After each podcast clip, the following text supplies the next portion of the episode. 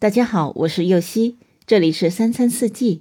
每天我将带您解锁家庭料理的无限乐趣，跟随四季餐桌的变化，用情品尝四季的微妙，一同感受生活中的小美好。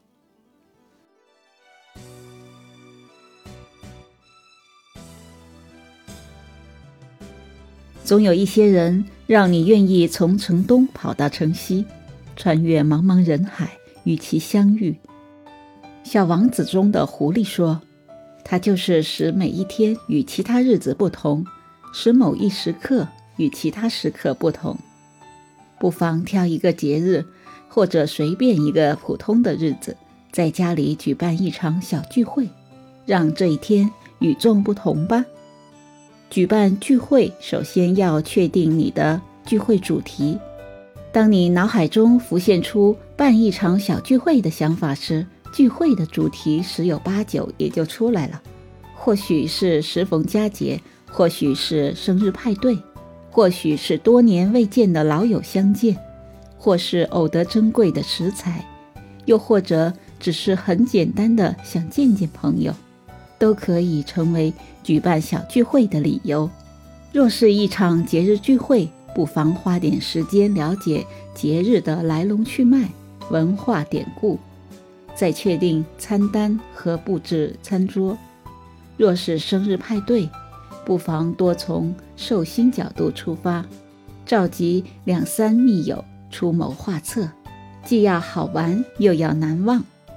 若是偶得了珍贵的食材，或是在丰收的季节，办一场以某种食材为主题的小聚会，让每一个吃货流连忘返。在确定了主题后，接下来一个很重要的工作是准备一张清单。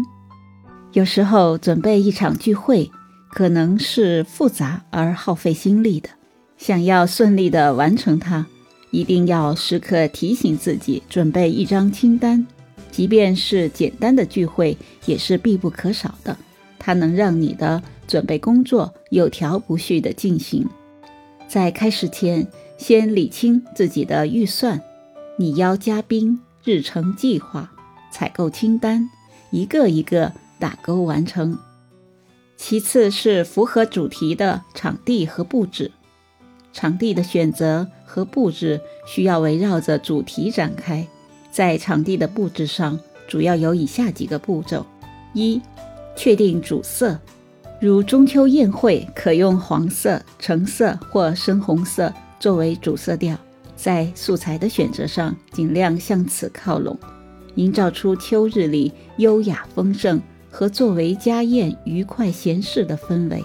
装点些细碎的鲜花、树叶，或是新鲜的桂圆、桂叶，让人联想到广寒宫里的日日夜夜。圣诞主题的颜色则是红色、绿色、金色和紫色，搭配白色或银色元素。更有节日感，选择的主色不同，整体装饰的风格也就不同。二、利用蜡烛烘托气氛。蜡烛是一种极佳的用来调节气氛的照明方式。看到桌上摇曳的温暖烛光，连心都变得柔软起来。选用枝状的长蜡烛，会使整体营造出一种浓郁的古典氛围。配合小茶蜡使用。还能使整个餐桌充满层次感。如果餐桌整体颜色丰富明快，选择蜡烛的颜色时可以尽量简单，比如可选用白色蜡烛，一般能收获美丽的体验。但如果有一些特色有趣的蜡烛，倒是可以选用一些，这样能把餐桌变得更有趣。三、餐具的颜色和材质决定风格。无论是想打造中式还是西式风格的家宴，都要注意通过餐具材质和颜色的选用来进行表达。如果想把整体氛围营造得更为古朴，可以用木质餐具，如木盘、木托，或是选择白色、青花瓷色的盘子来传达中式的典雅。四、选择合适的花。盛放的鲜花总能让人最快进入美好的气氛。按照你的感觉和聚会的主题来选择花朵，把它们漂漂亮亮的插在容器里，无论是一个小小的水晶瓶，还是细腰花瓶，甚至是一个南瓜，不要拘束于你的容器。如果喜欢传统的风格，不妨把它们扎成一束，放在木兰中，更为家常和古朴。五、设置背景音乐。一场温暖的小聚会，怎么能少得了动人的音乐？根据你聚会的主题来选择合适的音乐。若是好友叙旧，可选择轻柔的背景音乐，让大家不知不觉放松下来。若是节日聚会，不妨选择欢快的、节日氛围浓郁的歌曲，将愉悦的情绪传递到每个人心中。再次流程安排，熟人聚会。有时不需要安排任何流程，让一切顺其自然的发生就很美好。若是陌生人的聚会，提前制定一个合理的流程就显得至关重要了。如何让彼此陌生的人逐渐打开心扉，融入到聚会氛围当中，是主人不得不考虑的问题。安排一场有趣又自然的暖场活动。才是避免聚会陷入尴尬境地的法宝。有时候我们也会为了仪式感来安排必要的环节。最后邀请可爱的朋友们，万事俱备，只欠东风。聚会的所有准备已经就绪，就差可爱的朋友们了。如果时间充裕的话，还可以用心准备一份邀请函。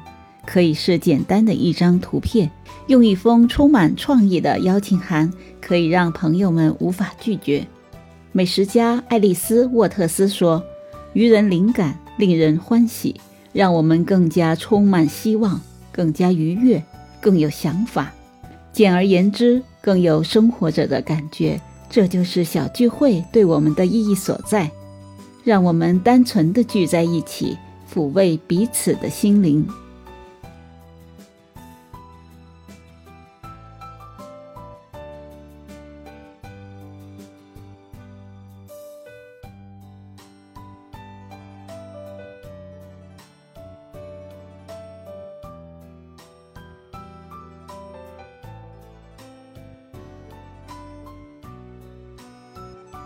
感谢您的收听，我是右希，明天解锁写糯米饭团。